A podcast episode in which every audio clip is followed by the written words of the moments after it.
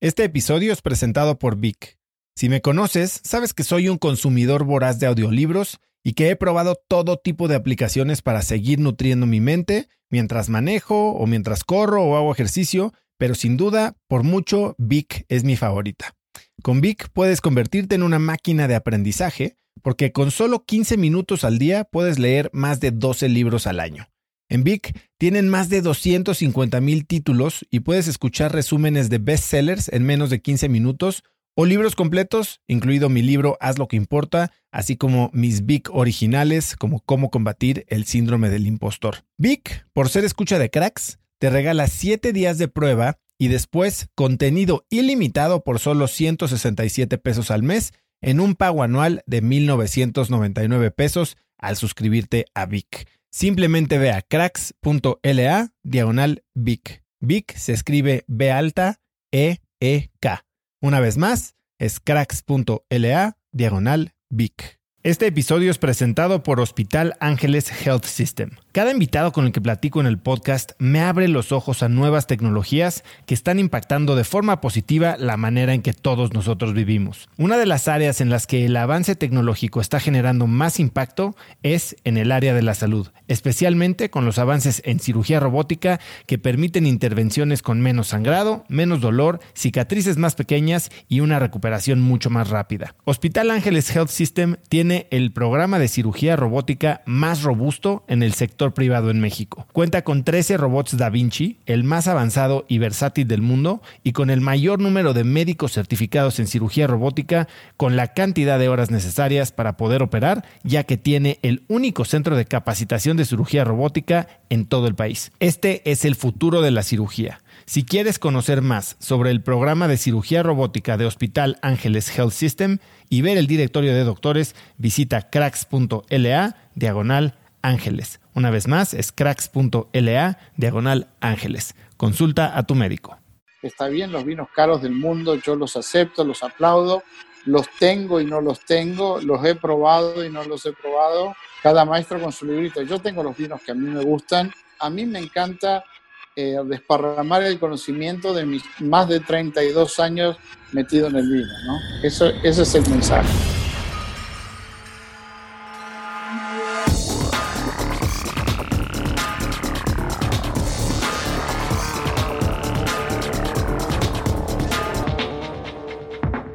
Hola y bienvenidos a un nuevo episodio de Cracks Podcast. Yo soy Uso y entrevisto cada semana a las mentes más brillantes para dejarte algo único y práctico que puedas usar en tu vida diaria. Hoy tengo como invitado a Charlie Arturaola. Charlie es un actor del vino y sommelier internacional con más de 30 años de experiencia como catador, profesor en la Escuela del Vino en Bordeaux, en Francia, y juez de concursos internacionales de vino. Además, Charlie es un gran comunicador del vino, que ha estelarizado dos películas, El Camino del Vino y El Duelo del Vino, así como varios programas, el más reciente de los cuales, The Wine Guys o Los Chicos del Vino, está disponible en Amazon Prime. Hoy, Charlie y yo hablamos de su poco convencional formación y me da una verdadera clase maestra de cómo catar y aprender a disfrutar cualquier tipo de vino. Vamos a mi antojable entrevista con el Robin Hood del vino, Charlie Arturaola.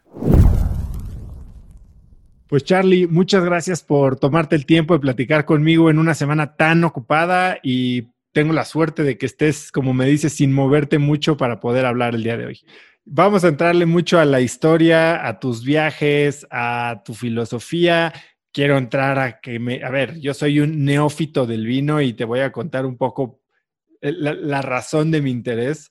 Pero antes de eso, quiero preguntarte, ¿por qué has dicho que te sientes como el Robin Hood del vino? ¿Qué significa eso?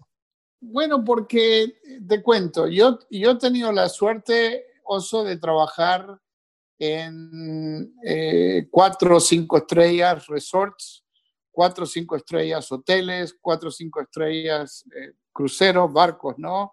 De, de, pasajeros en el mundo, buenos restaurantes. Entonces, siempre he trabajado para el 2% ¿no? de los ricos, pero yo creo que el Robin Hood del vino, porque saco las experiencias que aprendí con la gente rica que compraba los grandes vinos del mundo, pero también eh, se lo puedo poner fácil a una persona que venga aprendiendo vino. Se lo puedo poner fácil en el sentido que, que sea entendible, ¿no? De hablar una uva tan, no sé, tan esotérica como puede ser una garnacha tintorera, ¿no? Que viene del, del, levante español. O de repente de hablar de, de, una garnacha blanca catalana o una garnacha blanca del Languedoc. Yo creo que la gente hoy que aprende debe aprender primero de las uvas después de la, de la región y después de la, historia, de la, de, la, historia que hay atrás, y luego tal vez sí, está bien los vinos caros del mundo, yo los acepto, los aplaudo, los tengo y no los tengo, los he probado y no los he probado, y bueno, cada cual tiene su, su, librito, ¿no? Como decía este, por ahí, ¿no? La, la jerga que dice, cada maestro con su librito. Yo tengo los vinos que a mí me gustan, yo, tengo, yo colecciono los vinos del año 1994, aquellos que me gustan y aquellos que me dan satisfacción por una cuestión de mi carrera. A mí me encanta eh, desparramar el conocimiento de mis más de 32 años metido en el vino, ¿no? Eso, ese es el mensaje. ¿Qué es el vino para ti? El vino es emoción, el vino es, en mi caso, es eh, mi vida, el vino es eh, conocer, conocer tal vez el mundo a través de una lupa, a través de una uva.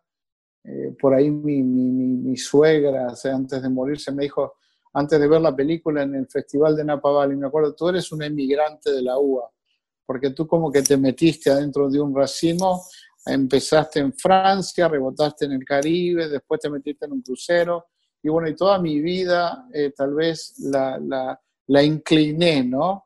Hacia, eh, tal vez, tal vez, tal vez, ojo, tal vez puedo decir, oso, que, que, me hice fanático, pero me hice un, hombre que no, no, no, hacía otra cosa que leer libros, leer libros y leer libros y, tomar cursos, y tomar cursos y cursillos. Eh, sí, lo de la sommeliería vino mucho después cuando decidí en los 90 agarrarla en serio la profesión. Pero durante 15 años yo servía vino porque ganaba dinero. Ahora cuando me di cuenta y me dijeron en un restaurante, no, el sommelier es Charlie. Y yo digo, no, yo no soy sommelier, yo soy un experto que tengo la suerte de haber recorrido el mundo, porque acuérdense, yo salí de Uruguay, ¿no? Con casi 19 años a recorrer el mundo y me topé con una bodega. Ahora, si no fuera por unos, unos chicos México-americanos de Chicago que me dijeron, vamos, güey, a tomar vino una bodega, güey. Y yo decía, mañana tenemos que trabajar y nos van a dar una tijera para cortar uva. Ah, le digo, bueno, ¿eh? ahí yo no estoy en eso. Yo, no quiero cortar uva, yo no quiero callos en mi mano. Yo cuando era chico, mi padre me mandó con un pico y una pala, con mis 11 años, a una viña. Tenía callos en 15 minutos. Yo dije, no, no, una hilera, dos hileras, tres hileras. Y me decían, son a 10 pesos las hileras, te haces 100, te, haces un platal de dinero. Y yo decía, uh, así gana la gente al rayo del sol. No, están haciendo una zanja entre medio viña y viña. Y ahí me di cuenta que la viña no era para mí. Lógicamente, mm, gocé esa noche, bebí mucho vino y me di cuenta, ¿no? Que para mí lo más importante tal vez era gozar el vino, ¿no? que el amor del vino me llegó hasta que un día, eh, eh, si, si, si, si, te cuento lo que me dijo un, un, francés de bigotes con mucho amor, tal vez, me dice, se monsieur là. Eh, señor, si usted quiere, si usted quiere hablar de vino, tiene que saber de vino. Entonces yo lo miraba porque yo como comí, ¿no? Como persona ayudante del hombre de vino, yo agarré un trabajo un 14 de julio, me acuerdo, y un, fue el 12, 13 y 14 porque venía la locura del fin de semana, y me dice que la única forma de que yo fuera a una mesa y no me iba a permitir porque yo no sabía hablar de vinos. Entonces dije, oh, hay que saber hablar de vino para servir vino. Y me acuerdo lo que aparentemente lo que podía hacer era llevar las copas a una mesa al lado de la mesa. Lógicamente que esto es gastronomía, como dice 101, ¿no? Esto es gastronomía al estilo francés. Pero bueno, para mí, tal vez lo más marcante de todo esto, Oso, fue de que yo, me acuerdo que esto es septiembre, octubre eh, de 1982, veo a dos personas catando en una televisión, en un canal de televisión en Madrid, que uno decía, no, esto viene de eh, las tierras, estaban catando, degustando Jerez, ¿no? Esto es um, del Guadalquivir para aquí, del Guadalquivir para allá. Entonces, una de las cosas que yo dije, ¿cómo pueden ellos descifrar, ¿no? Que un Jerez sea de una parte del Guadalquivir y que otro Jerez sea de aquí. Yo dije, no, el paladar, el paladar es una computadora. Entonces, bueno, tal vez mentalmente, ¿no?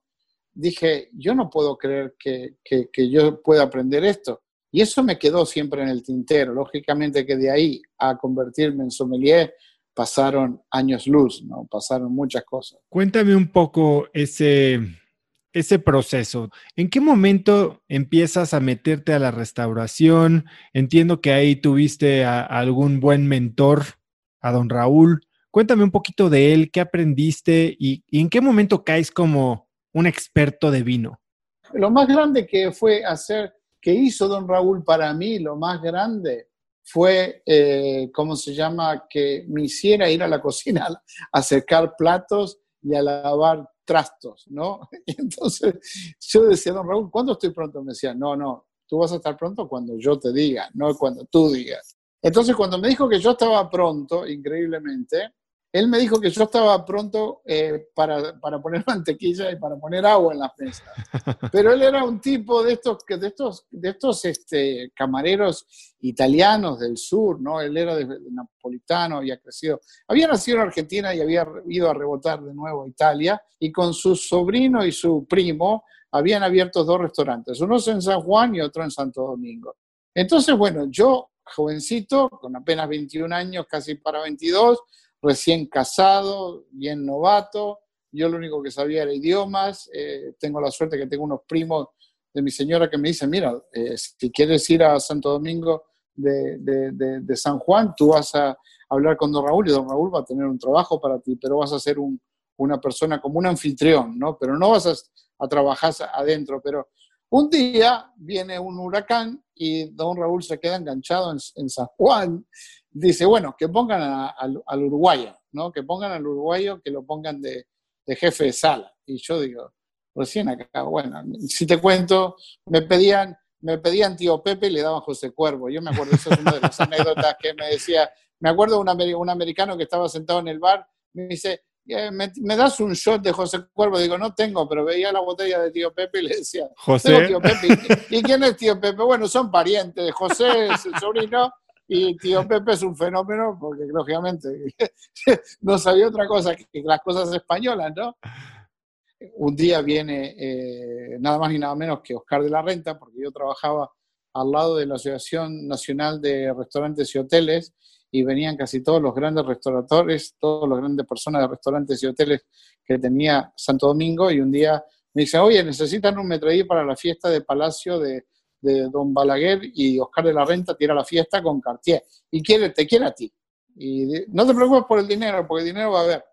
En aquella época eran 350 dólares, me acuerdo. Entonces quedó como una de las mejores escenas que hizo Palacio, que hizo, que hizo el Palacio de Gobierno. ¿Y quién era el metro El uruguayo, el uruguayo y el uruguayo. Entonces, tuve la suerte que allá por el 85 para el 86 me vienen a buscar de un, de una, de un, de un barco, ¿no? de un crucero, y para mí fue algo que, te digo la verdad, Oso, eh, me cambió la vida, ¿no? decir, lógicamente que perdí algo que muchos que han visto la película El Camino del Vino, perdí mi hijo, no verlo a mi hijo, eh, me separé y entonces me cambió la vida no, no, no tener la familia, que era importante, pero bueno, estaba en el trópico, estaba en el Caribe y eh, en ese momento iba avanzando en lo que era mi parte de, profesionalidad, porque bueno, el haber trabajado para Oscar de la Renta, luego me interesé por ir a la, a Eugenio María de Hostos, que era la Universidad de, Hostelería de Santo Domingo, después fui a la Montemar, donde hice realmente unos cursillos de, de, flambé, unos cursillos de, cómo trabajar la sala, a ver, tú decides dejar todo lo que tienes y lo que habías construido, incluida tu familia. Eh, claramente tus prioridades y lo que tu mujer de ese momento esperaba de ti no eran, no empataban y, perseguiste tu propio camino a costa de dejar de ver a tu hijo por un tiempo.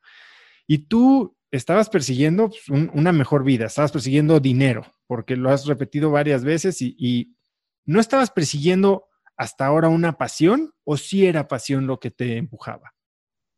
Lo que me empujaba era eh, tal vez el viajar, ¿no? Eh, no sé, tal vez habrá que, habrá que volver a, ¿cómo se llama?, a, hablar de una infancia bastante dura, donde tú naces, al menos yo, ¿no? Mi hermano y yo, eh, sin mamá. Mi madre murió muy joven, a los 37 años, yo tenía casi 10 años, mi hermano tenía apenas 7, entonces eh, te quedas con una cosa sola, ¿no? Cuando tú tengas 18 años, tu madre te ha dejado una herencia, ¿no? Entonces, esa herencia yo me la llevo a Europa. La parte mía me la gasto, no sé, en menos de cinco meses. Pero ¿qué es lo que pasa? Que luego veo que todo es aventura. Y a medida que estás en Europa y a medida que estás viajando, las aventuras te dan mucho más estamina, ¿no? De que estar parado y que estar peleándote en tu casa con tu señora por una cuestión banal una de las cosas que, me sucede, ¿no? gracias a, mi aurea ¿no? de haber trabajado con Oscar de la Renta y con el gobierno eh, este, de, Santo Domingo, me tienen a mí como, como dicen, no, tú deberías ser el metrodía de Juan Carlos. El restaurante Juan Carlos es el mejor restaurante de la ciudad. Y bueno, para mí eso fue algo que, ¿cómo, cómo te cuento? Eh, llegar tal vez a la meca ¿no? de la restauración de un restaurante castellano donde venía el rey de España, donde venía la reina, ¿no? donde venía hasta, la chilindrina venía, te puedo, te puedo decir, porque me, acuerdo que la chilindrina venía y a mí se me caía la boca de ver, de ver gente tan importante, ¿no? Señor Metre, señor Metre, señor Metre. Y yo digo, Metre, bueno, no, yo soy, yo era muy bueno en, en, en, en ¿cómo se llama esto? En, inventariar hacer compras, eh, administrar, y bueno, ya te, te, ponían el mote, ¿no? Y como que eras ya, eras el monstruo de, de, la restauración. Me acuerdo como si fuera hoy, viene un tío que, que, todavía me acordaré a toda mi vida, Enrique Esme, que era un piloto, y me dice, yo necesito un tipo como tú para que venga conmigo a las islas de, del Caribe, necesito ir a San Tomás, necesito ir a San Juan, necesito ir a, ¿cómo se llama? Curazao, Aruba y también a San Martín, por eso, por eso mi hijo se llama Martín, ¿no? Este, y que quiero que tú, ¿eh? quiero que tú seas la persona que me elige los vinos que vamos a comprar y vender. Ahora, como digo siempre, yo no sabía que estaba sentado enfrente de un francés que tenía un pan abajo del, abajo del brazo, ¿no? En, Marigot, en una islita, y el tipo me decía, pruébate este vino, pruébate este otro, pruébate este vino, pruébate este otro. Y yo estaba en esos momentos, me acuerdo como si fuera hoy, tomando vinos Gran Cru del 55, del 57, del 59, del 61, que es el, año que yo nací. Yo me acuerdo que yo aprendí tomando tempranillo en Madrid a tomar vinos de, batalla, de, vinos de guerra, ¿no? Yo creo que mi primer buen sorbo de vino tinto lo tuve a los 11, 12 años, cuando me di el lujo de decir, no, yo no soy como mi hermano que toma vino con Coca-Cola, yo tomo vino de verdad. Yo comienzo en una época en los cruceros a servir vino cuando los sommeliers casi no existían arriba de un crucero. Cuanto más sabes de vinos, mejor te pagan. Y cuanto más puedes descifrar el vino, cuanto más puedes degustar, catar y tal vez tener tu coloquio con gente que sabe, más te enriquece el corazón. Me gustaría adelantarme un poco al momento en el que decides convertirte sommelier? Em, en el año 97 sale algo escrito en la revista del Wine Spectator, como todos saben, la revista más importante que tiene este país sobre vino, donde decía, el restaurante tulipano es uno de los 10 mejores, las 10 mejores cartas de vinos que tiene este país. Eh, no era, lógicamente, no era número uno y número dos, pero era la número nueve y era el único restaurante desde Washington hasta el sur que figuraba y en el encabezado decía, Charlie Arturo maneja una carta con sólida eh, eficiencia y profesionalidad. Y entonces todo el mundo me llamaba, a mí me llamaban de Madrid, me llamaban de, Roma, me, mandaba, me llamaban de Milán, de Toscana, gente amiga, y me decía, saliste en el Wine Spectator. Entonces yo digo, sí, bueno, es lo que hago siempre, digo, administrar, yo compraba. Y entonces me acuerdo como si fuera hoy, Oso, que yo dije, bueno, ustedes quieren que yo sea sommelier de verdad, yo voy a ser ahora la persona que recibo el vino, este, yo arreglo todo el vino, yo no voy a venir como todo el mundo que viene a las 3 de la tarde, yo voy a venir a las 11, me voy a las 2, vuelvo a las 6 de la tarde, estoy pronto para el teatro con la sonrisa, ¿no? Yo vendo, arreglo los, vasos, ustedes me limpian el resto de los vasos, pero yo a las 11 voy a mi casa, porque mientras ustedes salen a beber de noche, yo estoy pensando cuál es el vino que falta mañana y voy a administrar esto.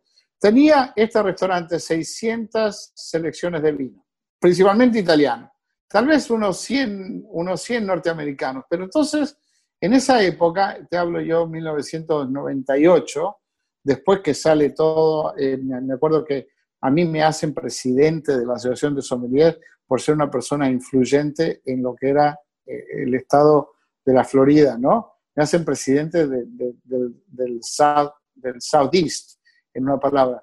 Y entonces digo, si yo me voy a dedicar esto de lleno, me voy a empezar a estudiar, me voy a empezar a, forjar dentro de lo que es la Escuela de Vinos de Burdeos, la carrera de Master Sommelier, yo la hice hasta el segundo nivel. Pero lo increíble es que con lo que yo sabía de mis viajes, con lo que yo sabía de todo lo que había hecho hasta el año 1900, puedo decir 98, ya era suficiente, primero para ser presidente de los sommeliers, segundo, que daba las clases de vinos italianos en la Universidad de Johnson Wells, aquí en el norte de Miami. Y para mí eso ya era muy um, aliciente, ¿no? De poder pasar mis viajes. La gente no se imaginaba por qué yo pronunciaba el italiano bien. La gente no, no, no podía creer cómo puede ser que también este uruguayo que habla más o menos bien inglés, que habla francés y ahora también habla italiano. Nadie sabía pronunciar la palabra Chianti clásico en esa época. Nadie sabía lo que era un Brunello de Montalcino, un Barolo, o de repente un Barbaresco, o un Aglianico. Y me decía, pero ¿cómo puede ser esto? Bueno, no, yo tengo, tengo seis años y medio de crucero tengo barco, yo recorrí casi tres años las aguas del Mediterráneo y estuve alrededor del Mediterráneo trabajando por mucho tiempo. Entonces, esto me pone a mí en serio a, forjarme dentro de lo que yo sabía. Hay algo que he aprendido mucho, ¿no? Y le digo a la gente joven, aprender de las uvas que, te gustan primero. Es que si te gusta el Sauvignon, si te gusta el Merlot, el Cabernet o el Sangiovese. En mi caso es el Tempranillo, fue la uva que, que aprendí más cuando, cuando tomaba desde joven en Madrid, ¿no? ¿Cuál crees que es el libro que, que más te marcó en esos momentos, en esos primeros años de volverte experto? Eh, yo creo que, que, un libro, tal vez, por decir, el Oxford. Hay dos o tres libros por ahí que son principalmente en italiano. Hay uno que es como, como, como los romanos tomaban vino, ¿no? Roma Caput Vini, que así se llama el libro. Roma Caputini habla de, la desintegración del imperio romano, donde tú aprendes todo aquello que pasaba ¿no? con el vino durante la conquista greco-romana en la enotría, en, en, la, gran, parte de la historia del vino, como dos civilizaciones, tanto la greco-romana contra aquella que venía, ¿no? lógicamente, del Levante, ¿no? venía del Mediterráneo este, ¿no? de lo que es la zona de Gaza, hoy la gente, la, parte del Líbano, la parte de Israel, de donde salieron muchas de las uvas que, venían lógicamente de la Mesopotamia y las que, otras que vienen del Cáucaso, que vienen subiendo por el norte.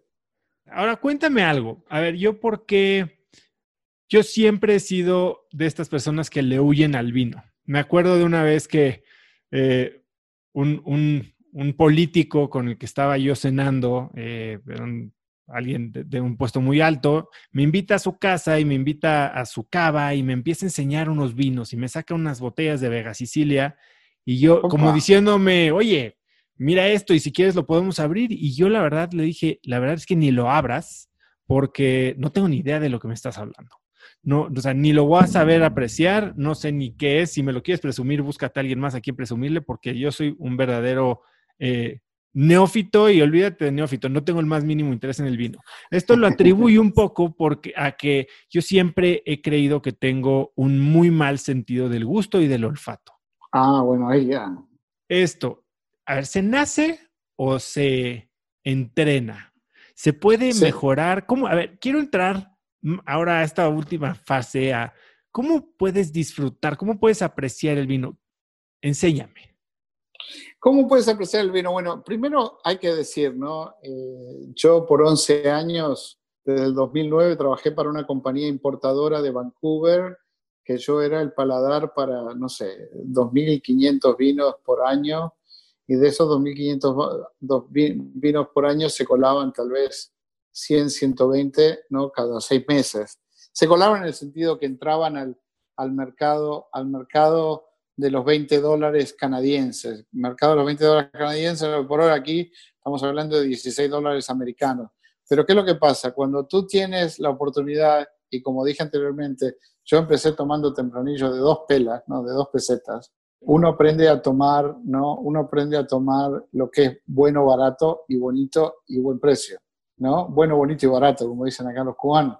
Pero cuando tú tienes la oportunidad de tener el don del, paladar, ¿no? El don de, de gustar, lógicamente que todo eso se entrena y tú vas entrenando, vas entrenando tu paladar buscando, yo en, en mi caso, yo busco cinco cosas, ¿no? Que si a mí me dicen que el vino es tinto, y que la uva es tal y tal, yo busco el color de esa uva que esté expresada dentro de la copa.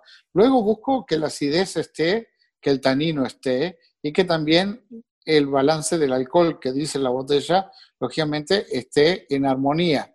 Platícame un poco más, a ver, vamos a, entrarle a, detalles. ¿Cómo? Ahí eh, está. porque todo, a ver, si es gusto, podría ser muy subjetivo, ¿no?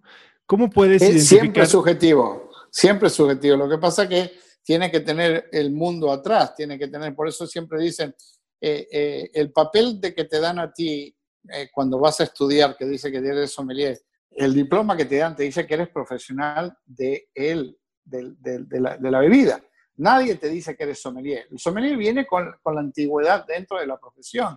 Y como hay un dicho por ahí, dice, ¿quieres ser sommelier? Ve y cata 10.000 vinos y cuando vuelves te diré quién eres. ¿No?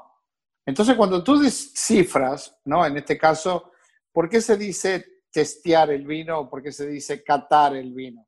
La palabra testear viene del tat, del tacto, ¿no? El tat, eh, los franceses dicen el tate de vin, ¿no? El tat, el tate de vin, y esto, digo, lo aprendo. El tacto del vino. Tienes tu lengua, en la punta de tu lengua tú puedes percibir el azúcar, en los costados, en los laterales puedes percibir estoy tratando de, en este caso, de, ¿cómo se llama? De, traducir. De, transmitir y traducir a la vez, ¿no? Donde el salado, lógicamente, del mineral que puede traer el vino, de dónde viene, de dónde está hecho, ¿no? Lo puedas percibir. Lógicamente que en el centro de tu paladar ahí puedes agarrar tal vez algo que es lo más importante, que es la acidez, lógicamente, y luego también es el, ¿cómo se llama? El, alcohol. Y bueno, y dentro de esto, yo siempre digo que este es tu paladar, ¿no? Acá en el centro está el alcohol, que ese es el, el, el esqueleto del vino, que el tanino, ¿no? El, tanino que va pegado a la acidez, son esos tres horquetas, ¿no? Es como un arco, ¿no? Estas cinco cosas, ¿no? Como me decía a mí un, un gran master of wine allá en Londres, me decía, ¿cómo puede ser que un tipo como tú esté comprando vinos de un euro o de un dólar o de dos dólares? digo, no, el paladar es el mismo, al dólar, a los 100, a los 200 y a los 300. El asunto es cuánto tú sabes de vino para saber qué es lo que estás tomando, ¿no? Entonces, esas cinco componentes, ¿no? Que, te llevan a apreciar un vino. Lógicamente que después está el bolsillo, claro, ahí estamos, vamos al Vega Sicilia, ¿no? Porque yo siempre digo que a medida que vamos, el mundo se está poniendo cada vez más chico y cada vez más complejo y cada vez con más problemas, Vamos a las uvas, señores, vamos a aprender cuál es el componente de una uva Cabernet, el componente de una uva Chardonnay o de un Sauvignon Blanc. Entonces, cuando tú tienes la oportunidad de buscar esos cinco componentes que digo, la armonía es lo que te hace decir a ti, ay, qué rico este vino. Nada mejor que explicarle a una dama o de repente a un muchachito joven, decirle que, por ejemplo, una uva tempranillo tiene gusto a fresas, frambuesas y pimientos. Claro, lógicamente es muy sugestivo, ¿no? Es muy personal decirle eso, pero ayudarle que dentro de eso, a ver, ¿no? Lógicamente no sé, hay un libro que se lo, se lo recomiendo a mucha gente, no sé si se puede, si puede decir cosas, cosas este, ordinarias en esto, pero hay, hay un libro que dice, eh, o que se llama What the Nose Knows, ¿qué es lo que tu nariz sabe que tú sabes? ¿Cuántos olores hay dentro de un olor? Pero todo esto, eh, cuando hablamos de lo que es la base, ¿no? De ahí, bueno, yo creo que la gente va, a mirar este libro, el libro básico del vino, el, libro básico del vino que hicimos con Joaquín Parra en España. Eh, es decir, si leen el prólogo, ahí está plasmado en ese prólogo que tal vez mi vida en cinco páginas, en la cual yo le he puesto pasión, le he puesto motivación. ¿Y la motivación cuál era? Aprender más sobre la misma gente dentro de lo que es una región, sobre la misma historia de lo que es una uva en una región, sobre toda la parte socioeconómica que hay atrás, ¿no? Porque para que tú tomes una copa de vino hoy, que ya me está dando ganas porque se vino el jueves a la noche, eh, te, tengo que decir, ¿cuánta gente ha trabajado en esa copa de vino? ¿Te acuerdas que yo te decía que yo no quería callos en mis manos? Pero hoy admiro a esa gente. Hoy admiro a la gente que se mata al rayo del sol. Mi hijo, eh, mi hijo Martín, el, jovencito, el Benjamín, hoy con 35 años trabaja en una viña en Uruguay. Y me dice, pa, ¿qué? me dice así, qué jodido trabajar en una viña. Le digo, bueno, ¿sabes lo que? Dentro de 5 años vas a poder ser vino. Dentro de 10, 15 años, ¿quién te diga? Hasta te compras un par de viñas y te haces tu propio vino. Ayúdame un poco, porque estoy seguro que hay mucha gente como yo para la que el vino tal vez fue un tema intimidante, ¿no? Un, un, tema que era muy exclusivo o que tenías que saber mucho para poder tomar vino, ¿no? Olvídate para hablar, para poderlo tomar y para poderlo disfrutar. ¿Cómo, cómo puedo o cómo puede alguien empezar a disfrutar el vino? ¿Cómo, cómo elige una botella? ¿Cómo, ¿Cómo lo prueba? Guíame a través de una cata. A, través de una cata, ¿cómo no? Yo, yo, por ejemplo, digo, tenemos un problema en este mundo del vino hoy más masters hacemos, eh, más libros leemos y menos vinos tomamos. Y entonces, eh, cuando digo eso, digo, conozco a muchas chicas, muchas y muchos hombres amigos, digo hombres porque son gente hecha y derecha, que cuando llega ahí arriba y tiene su título dice, uh, esto no era lo mío. O no, yo pensé que esto era todo de primadona, ¿no? Ay, digo, no, escúchame, yo vengo de adentro, vengo del vino, vengo de, vengo de descifrar, yo qué sé, eh, hago un chiste, un chiste que va con una cata, ¿no? Un día yo estoy en Boca Ratón, nada más ni nada menos en el edificio más, bonito que, habían hecho en su época el, jefe nuestro, ¿no? Don Wayne Hausienga, que era dueño de los Miami Dolphins, y venían casi toda la gente del fútbol y todo eso. Y un día digo, ah, yo tengo, eh, tengo un, un, tinto robusto, tengo un tinto robusto con músculo, con buen carácter, un temperamento y una fuerza. Y bueno, y eran una mesa de, una pareja gay, me dice, ¿quién es ese muchacho? Tráemelo enseguida. Y yo digo, no, no, no, espera un poquito, estoy hablando de, una botella de Shiraz o un vaso de Shiraz australiano. Me dice, ay, pero lo decís con tanta emoción que yo pensé que era un hombre que me iba a traer. Digo, no, como digo, el vino tiene ese link de emoción, pero si yo tengo que guiar a alguien en una cata, digo, no compre un vino, compre un vino que pueda ser asequible a su bolsillo, número uno. Compre una uva que usted crea que va con su paladar o de repente con la comida que usted quiere tomar, ¿no? O que quiere maridar, ¿no? De repente hay gente que dice, ay, tengo que tomar yo vino blanco para comer un marisco. No, te puedes tomar hasta un Pinot Noir con un marisco. El Pinot Noir o el Tempranillo o el Sangiovese son uvas hermanas, en el sentido que son más o menos, tienen la misma cantidad de taninos. ¿Me podrías aterrizar el concepto de taninos, que creo que es el concepto, todo el mundo entiende tal vez acidez, eh, entiende eh, alcohol, taninos? El tanino es eso que viene del de el, el, skin de la uva, ¿no? El tanino sale de lo que es el pellejo de la uva, ¿no? todo cuando se exprime, ¿no? Y todo para, para conjugado en la copa es eso que quema el esternón, ¿no? Ahí está el tanino. Quema el La gente creería que eso es el alcohol.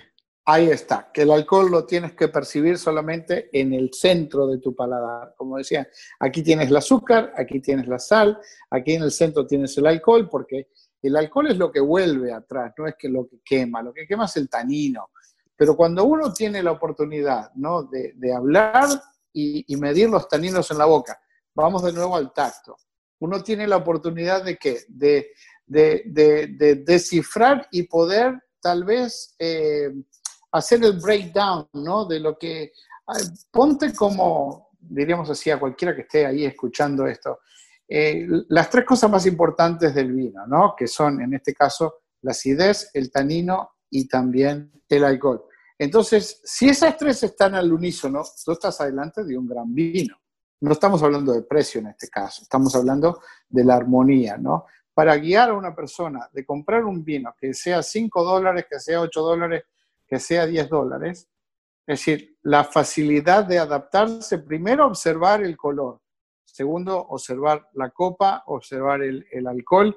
El alcohol se puede medir ¿no? de un vino dentro de lo que es eh, las capas ¿no? del vidrio, se puede medir ¿eh? cuánto nivel de alcohol, como sabemos, hasta 15 grados podemos ir, ¿no? ¿Cómo descifraría alguien viendo el vino al darle vueltas, cómo se pega a la copa, si tiene mucho o poco alcohol? Bueno, eh, si, ves, si ves que, el vino demora en bajar hacia el, líquido de la copa, eso quiere decir que tiene mucho alcohol y que viene de una región muy, muy caliente, ¿no? de una región donde hay mucho calor. Si se desliza mucho más rápido, viene de una zona montañosa o de una, de una, zona, de una zona húmeda, ¿no? principalmente lo vemos mucho en el norte de Sonoma, lo vemos en Washington, de repente lo vemos en el, norte de Chile, ¿no? que hay muchas, muchas regiones de ahí en la zona del Iquique, en la zona del, del, Ilca. Ah, pero, pero cuando hablamos, cuando hablamos de, ¿Ves? esto ya es wine tasting, esto es degustación, pero, pero aprendiendo, es decir, lo que pasa con el alcohol, lo que pasa con el tanino, y luego la acidez, que la acidez que es como si fuera como que te pica, ¿no? Que en, en, la, en la, no en la garganta, sino que en, el, en las paredes de, de, de, tu paladar. Y lógicamente que nosotros que tenemos principalmente, tú eres mucho más joven que yo, pero las papilas gustativas, ¿no? Que son, si tienes 25 años debes tener como 20.000. Si tienes 35 o 45 ya te quedan 10. Y si tienes 45 o 55 si te quedan 5.000 son muchas. Las papilas gustativas son aquellas que te van captando, ¿no? Y son las perceptivas y te van diciendo a dónde va cada uno de estos componentes que estaba hablando principalmente anteriormente, que son la acidez, el alcohol y también el, tanino. Y entonces, a medida que tú tienes, eh, para un catador ¿no? experiente, lo que está trabajando más bien eh, son las, las, ah, las neuronas y son esos archivos que tenemos de haber catado por más de 25 o 30 años. Porque yo te puedo descifrar un vino, por ejemplo, me puedo tomar un vino a, dos o tres días, me pasa con mi señora y me dice, ¿te acuerdas de este vino del otro día? Y dice, ¿cómo te puedes acordar? Porque yo me acuerdo de, de, de, lo básico, pero dentro de lo básico me acuerdo, eh, como me dijo hace poco alguien, ¿cómo tú te puedes acordar de un vino del año 61 si tú este, naciste en el 61? Digo, no, porque yo he probado, si es Bordeaux, lo he probado pero si, eso, si es de la Burgoña, tal vez no, y si es México, tal vez no, pero si es Argentina, tal vez no. Pero he probado vinos y yo, por ejemplo, tengo medidas, ¿no?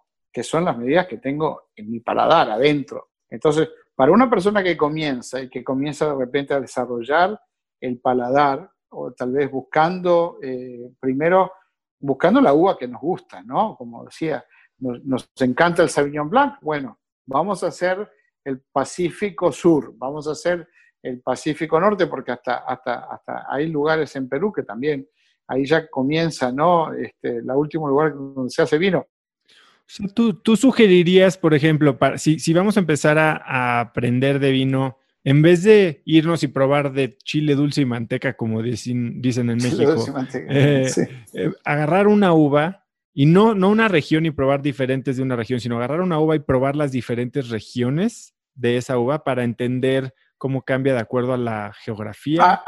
A, la, geología, y, a, la, eso es lo más importante. Es decir, no, no, no, quise entrar en eso porque la geología, lógicamente, eh, yo no sé, yo mido eh, hoy por hoy a, nivel, a nivel enología, yo hablo con un enólogo y hablo de, de, de, la escala Wilker. ¿Qué es la escala Wilker? ¿Cuántas horas de sol tiene una región de vinos? ¿No?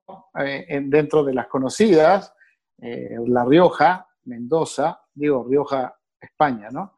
Porque hay Rioja, Argentina también. Rioja, España, Mendoza, Napa Valley, ah, Toscana, Burdeos, tienen más o menos 2.500 a 2.600 horas de sol durante el año.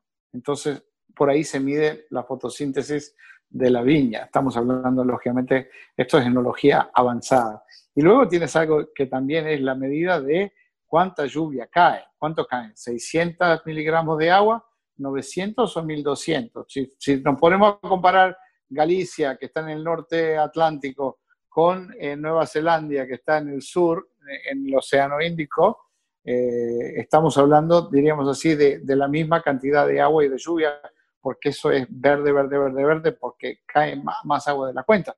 Pero si estamos hablando, yo qué sé, el norte chileno, donde llueve muy poco, que tenemos mucha sal en la geología, después tenemos otra escala también, que son terrenos terciarios, terrenos cuaternarios, tenemos terrenos terciarios que son, el otro día alguien me salió con eso en una, en una cata de la que estamos haciendo en televisión. Y digo, pa, ¿te, imaginas hablar en televisión sobre 60 millones de años atrás, que es la época terciaria, o hablar de donde se hace Malbec, donde se, donde se hace Malbec en Argentina, que es la época cuaternaria, que son 24 millones de años atrás?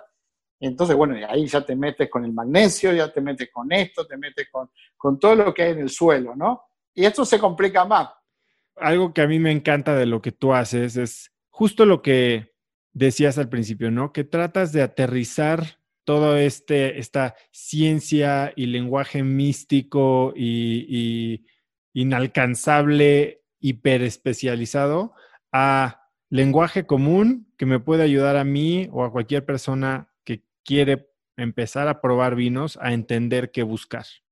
Claro, porque si yo te comienzo a hablar a ti, como dice un amigo, Master of Wine en, Napa Valley, si yo te pongo a hablar de los cinco ácidos que tiene el vino para formarse y de y solo por decir algo que es bien fácil y que todo el mundo habla hoy por hoy, que es la, la fermentación maloláctica, ¿no? que es la más fácil de todas.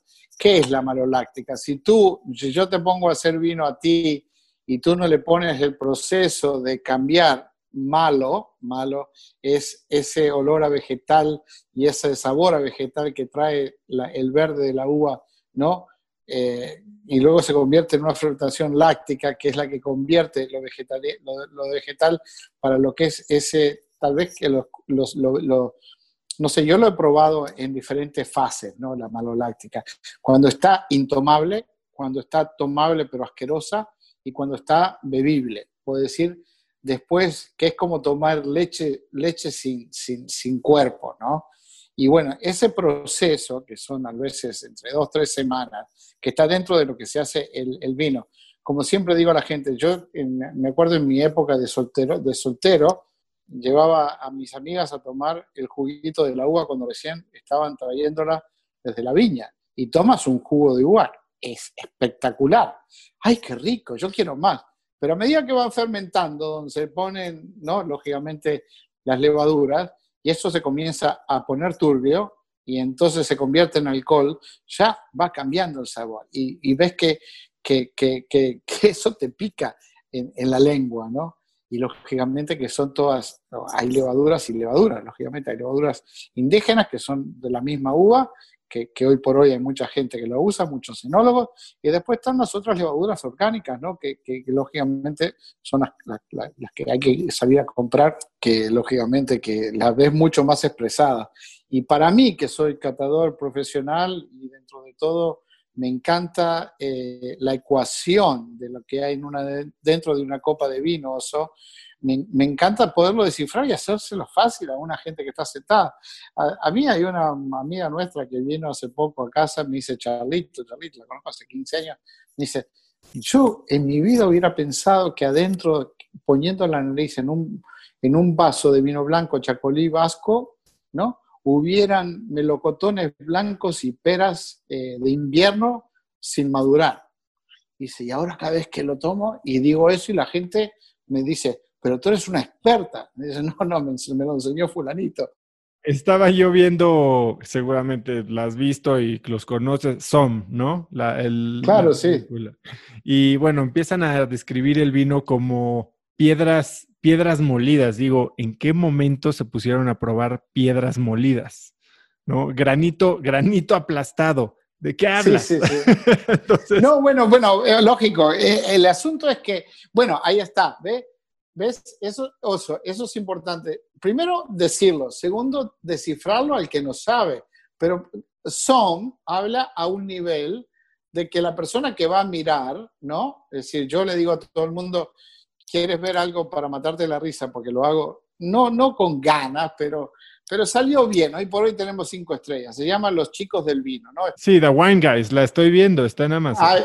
sí, bueno, cuando yo le hablo a una bodega, que yo lo que hago principalmente es hablar de vinos para la gente que, no, no, no el consumidor tanto, últimamente más consumidor, sí, pero antes era más la industria. Hay que, hay que estamos en pandemia, la industria, la industria del vino está destrozada acá en este país, en Estados Unidos, cuando no van a haber restaurantes abiertos, cuando no va a haber muchos hoteles trabajando esto va a ser, va a ser un desastre por dos o tres años, pero eso es lo que yo te puedo decir cuando hablamos, hablamos de, toda la parafenalia, no sé si se dice así, o, toda la... la jerga. La, jerga, vocabulario que tenemos, ¿no? Es para hacerlo fácil, pero hay que hacerlo fácil descifrando y diciendo, ¿no? Que a veces uno se pierde, ¿no? Este, como diciendo, eh, con un vocabulario que si bien es intrínseco y a veces también tan peyorativo, solamente se hace, yo por ejemplo lo hago cuando estoy enfrente con gente de la industria, pero cuando voy a un consumidor que lo único que sabe hablar es no, eh, no, no hablar los términos me gusta, no me gusta. Yo siempre digo, eh, la forma de romper una fiesta de vinos o una degustación es decir, hay dos cosas que tienen que saber, cuánto cuesta el vino y, qué, y, de, qué color es. El resto lo hacemos. Claro, después de los 15 minutos de tomarte vino y estar borracho, ya te gusta lo que venga, ¿no? Yo qué sé, tomo agua hasta de los jarrones, como decía una, amiga puertorriqueña, me, das el vino que tú quieras. Pero cuando, cuando uno habla, y principalmente nosotros que somos los de sí, eh, prescriptores, como dicen en España, eres un prescriptor, chato, tú eres un prescriptor, pero de la puta madre, que es un fenómeno. Y bueno, fui a la, a, la universidad, nada más y nada menos que Albacete, a dar una, cátedra ¿no? sobre el vino y tuve la suerte también de ir a la, a la, a la Facultad de Química, donde iba mi, mi, prima a dar clases, este, y me dicen, oye, la disertación tuya es un fenómeno. Pero digo, no, lo que pasa es que yo vengo de adentro del vino, yo no, yo no me hice de un libro. Y te cuento una anécdota que le pasó a, una, a un amigo que lo vi hace poco en San Diego, Larry O'Brien, que vino a mi casa y se quedó. Bueno, se hizo un Master Sommelier en el año 1997 y me hablaba de la Borgoña como si fuera un fenómeno. Y yo digo, Larry, pero ¿cómo te conoces la Borgoña? Yo te aplaudo, porque yo, yo no es que la detesto, pero como yo no puedo comprar el vino de Borgoña porque no tengo dinero para los vinos de Borgoña, no tengo, no tengo 200, 300 dólares para pagar un vino de Borgoña.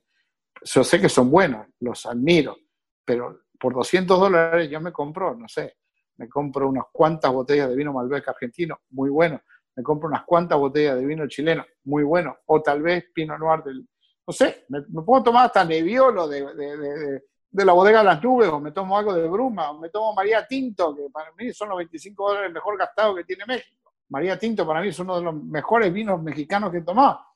Pero cuando, cuando yo digo, la gente... Eh, tiene dinero para pagar eso, ¿no? Y tiene la oportunidad de, de, ofrecerlo. Ahora, esa parte pudiente, principalmente en este país, es un 2%. Eh, dentro de la industria que tenemos, tenemos otro, otro segmento que son un 11% de esa gente que te mira a la noche o en la tarde o en el Facebook o en el Instagram o de repente en el Twitter oye, mira, me estoy tomando esto. Ah, mira, fulanito se está tomando esto. Y bueno, dice que cuesta 40 dólares. Por ejemplo, a mí me pasa en una página de aquí de la Florida, me dice, sigue poniendo esos vinitos de 18, 20 dólares, que ahí puedo llegar. claro, eh, yo le llamo a esta casa eh, The Cellar in the Sky. Como dije, yo colecciono vinos desde el año 94. Yo me casé con 3.500 botellas de vino. Mi señora me puso 600 de ellas, ¿no? Pero, ¿qué es lo que pasa? Que yo colecciono vino. Mi padre se peleaba conmigo, me decía, ¿y tú qué haces con tu dinero? Chate, bueno, viajo y compro vino, viajo y compro vino, viajo y traigo vino. Entonces, hoy por hoy son documentos, porque a mí me gusta el vino añejado, que, que, yo, por ejemplo, soy de otra época, soy tal vez un poco antiguo, porque a mí el vino joven casi no me, no me atrae, pero me gusta el vino que ha estado conmigo toda mi vida, ¿no? Ahí te mandé una foto, eh, estoy haciendo un video esta semana para, una, para un programa de televisión en, en Australia y me van a venir a grabar, por eso te mandé la foto de, de, de, esa mesa, ¿no? Que, que, que te puse ahí, ¿la has visto? Sí, claro, ahí tú estás al fondo. Ahí está. Bueno, entonces eh, voy a hacer una, mañana creo que voy a, van a venir por la mañana porque tengo que hacer unas catas sobre Sinfandel y unas catas de, otro, de otras uvas. Pero cuando yo hablo de los, del 11%, del 11 de la gente que, que es pudiente, que puede estar en las redes sociales y copiando y viendo, ¿no? A ver qué etiqueta se puede, ¿no? Eh, hay un segmento que es el más grande, el, el 87% de la gente, que tiene 20, 30, 40 y que de repente está celebrando el cumpleaños o el aniversario o quién sabe que o se murió fulanito o se, o se casó y tienen el dinero para, para, una locura de una noche, una botella de champaña o una gran botella de vino de 80, 100 dólares y a esa gente, a es la que yo le digo, yo soy el Robin Hood. a esa gente yo le quiero hablar, a esa gente que no tengo ningún problema en decirle, oye, ¿qué tomo esta noche? ¿no? Oh, tómate un Sauvignon Blanc de Napa Valley. ¿Cuánto quieres gastar? ¿15? Bueno, te consigo una de 15 dólares, no te preocupes. Eh, hace cuestión de seis meses, siete meses atrás, mi señora y yo estamos en un parqueo en Venecia y sale un tío de ahí, no sé si de Texas, no sé de qué pueblo era. Tú eres wine guy, tú eres wine guy, ¿puedes sacarme una foto? Y yo digo, pa, este hombre, mira la, la locura que hicimos. Me dice, todos los vinos que tú me muestras en la televisión, yo voy y los compro y están todos buenos. Justo te quería preguntar eso. Ah, bueno, termina de contarme la historia y te. No, y entonces mi señora decía, vámonos, que el parqueo se nos terminó, que no van a poner una multa. Le digo, hay un fan que mira, imagínate, en Venecia, un domingo, con más de 10.000, 15.000 personas en la calle, alguien te reconozca porque eres el hombre del vino de la televisión de los Estados Unidos, ¿no? En español y en inglés creo que sale. No sé si sale en español, ahora no, todavía sale en inglés. Pero lo, lo, más lindo de todo, que yo, la pregunta mía muy naive, ¿no? muy, muy estúpida, digo, pero tú compras la uva o tú compras el vino, la marca. Dice, no, no, si yo no encuentro la marca de la bodega, compro la uva, pero igual son buenos. Entonces digo, bueno, esa era la idea, ¿no? Porque ese es el problema mío con la producción. Lógicamente, en ese programa de televisión yo no hice nada de dinero, este, fue una pérdida de tiempo grandísimo, pero ca cayó muy bien porque sigue dando vuelta y ahora quieren hacer otra y yo le dije, yo, yo no tengo tiempo porque como, no sé si te comenté, yo estoy tratando de hacer una película nueva que se llama Los espías del vino. Sí, sí, sí. Que es una, una, una locura, pero total.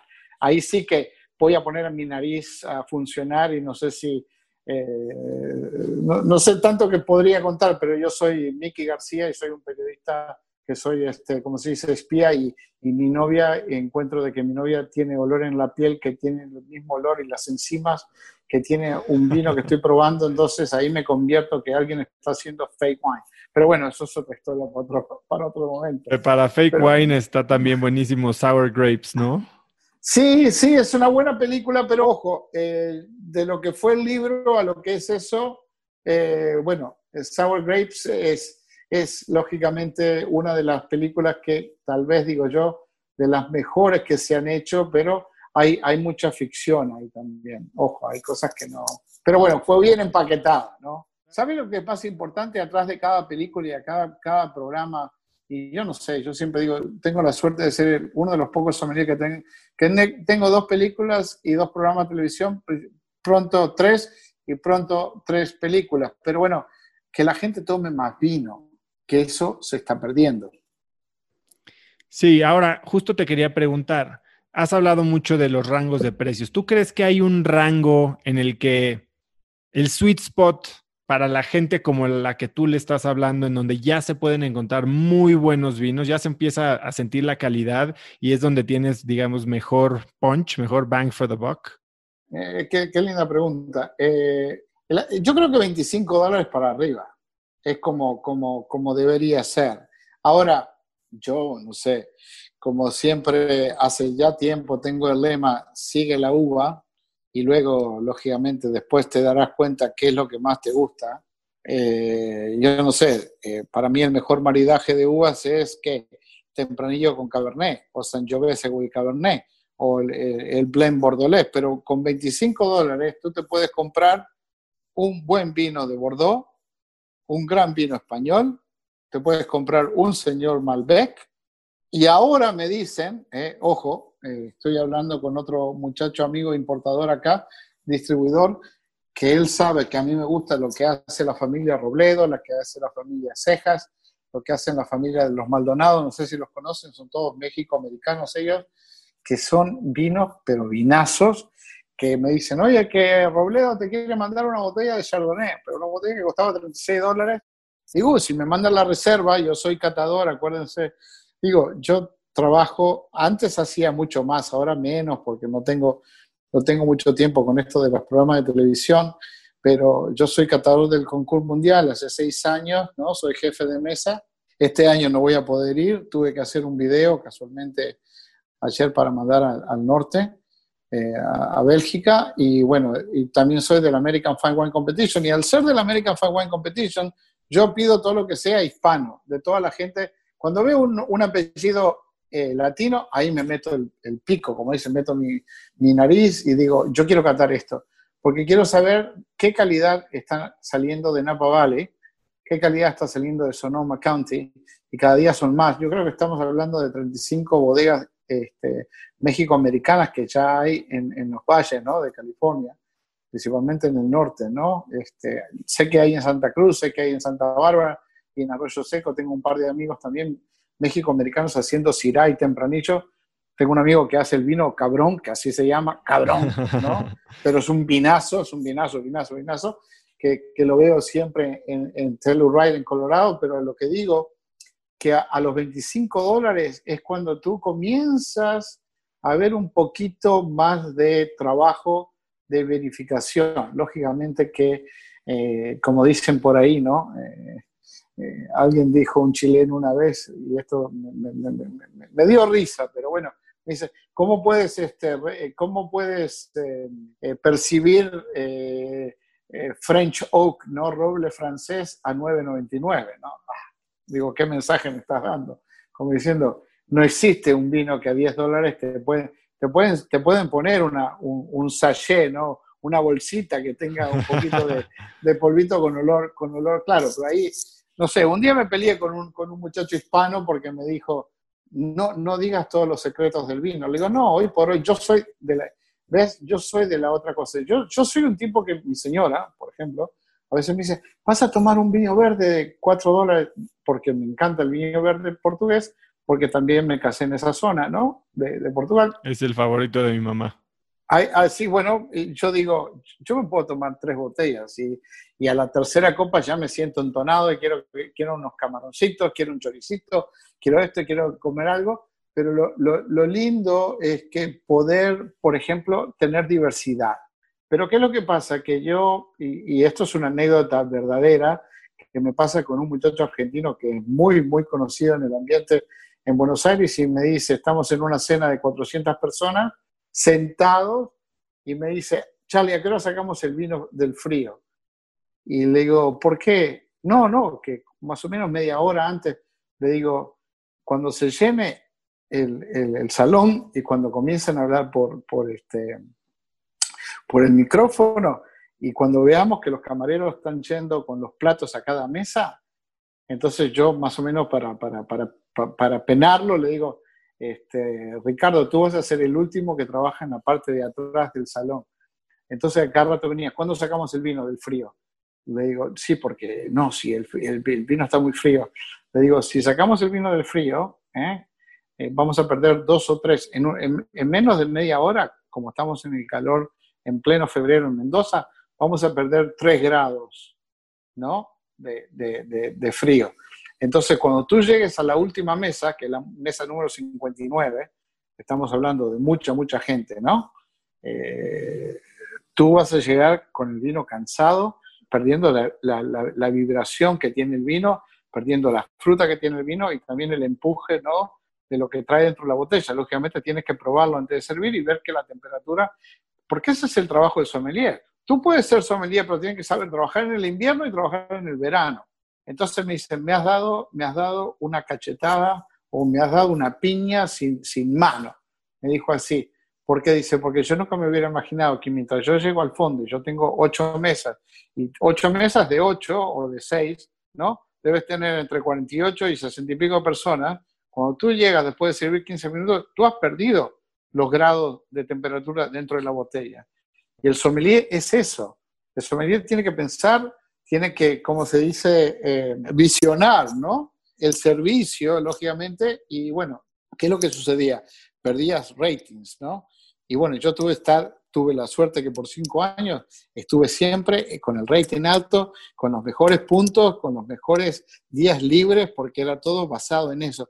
¿Cuántos ratings traes? Los Comment Card vienen con todos los top, y eso era lo que a mí me encantaba, ¿no? Porque siempre era eh, una rivalidad entre portugueses, austríacos, eh, italianos y franceses. Me acuerdo que había, ah, una sueca, que es mi mejor amiga, que, que hoy por hoy es muy, muy amiga de mi señora, Catherine, y siempre me decía, tú siempre ganas, tú siempre ganas. Digo, pero no es que siempre ganas, yo lo que pasa que lo, lo mío es la base del servicio. Claro, en aquella época era sommelier, era wine steward de piso, ¿no? Ahora, ¿qué es lo que pasa? Todo eso que ha cambiado hoy que no trabajo más en un restaurante desde hace 13 años atrás, casi 14, ¿no? Antes de casarme me, salí de los, de los restaurantes y hoteles, me he dado cuenta que la única forma de adelantarme es, primero, eh, catar más. Segundo, tener la oportunidad de escribir más. Tercero, viajar más y aprender de los lugares mucho más oscuros del mundo del vino. En este caso, Moldavia, Hungría, eh, Checoslovaquia, Eslovenia, es decir, de las uvas más esotéricas que existen en el mundo. Y es la única forma que un catador hoy por hoy, oso, puede expandir y, tener diversidad en el paladar, ¿no? ¿A dónde buscas la acidez en una uva? Como dice Don Michel Roland, ¿a dónde buscas el alcohol? ¿A dónde buscas el tanino? Y luego están los, como dicen por ahí, los apócopes, ¿no? Decía Polo Polo. Apócopes ¿no? de un vino. Las cositas lindas que tiene el vino, qué es el carácter, qué es la personalidad, qué es el, el aterciopelado. Hay alguien por ahí el otro día le dije, esto es sedoso, es como un guante de seda. Y me dice, ay, qué linda forma de descifrar el vino. Le digo, bueno, tiene el vino 14 años, macho, si ya está maduro en, la, está maduro en la, en, la, en la botella, ¿no? Y tiene más de 12 años, ya tienes un vino que, lógicamente, que si te da y ha estado bien guardado, y yo te puedo invitar alguna vez que vengas por Miami a, tomar vino de verdad, porque aquí hay muy buen vino, ¿no? En nuestra casa.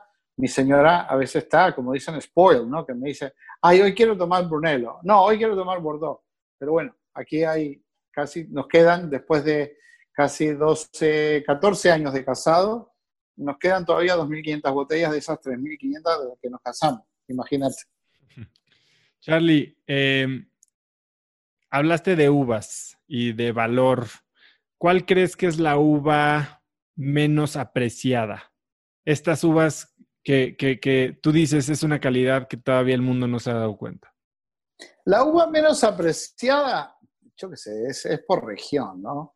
La, la, uva menos apreciada tal vez para mí, que yo vivo en este país, eh, yo qué sé, el, es el Sinfandel y el Petit Syrah, que son dos uvas eh, indígenas norteamericanas, que son dos uvas que tienen un, un, historial de 110, 125 años en esta parte del mundo, ¿no? Una mutación de Petit Syrah, eh, que para mí es una de las uvas que tiene tal vez más potencia. La única vez que me, no digo emborraché, pero sí me intoxiqué de una forma bastante fuerte en Napa Valley tomando con un chef eh, me dice, yo te voy a llevar a, tomar mis vinos que son, hablamos de precio, 300, 400 dólares. Yo digo, yo no puedo creer que un Petit cueste esto.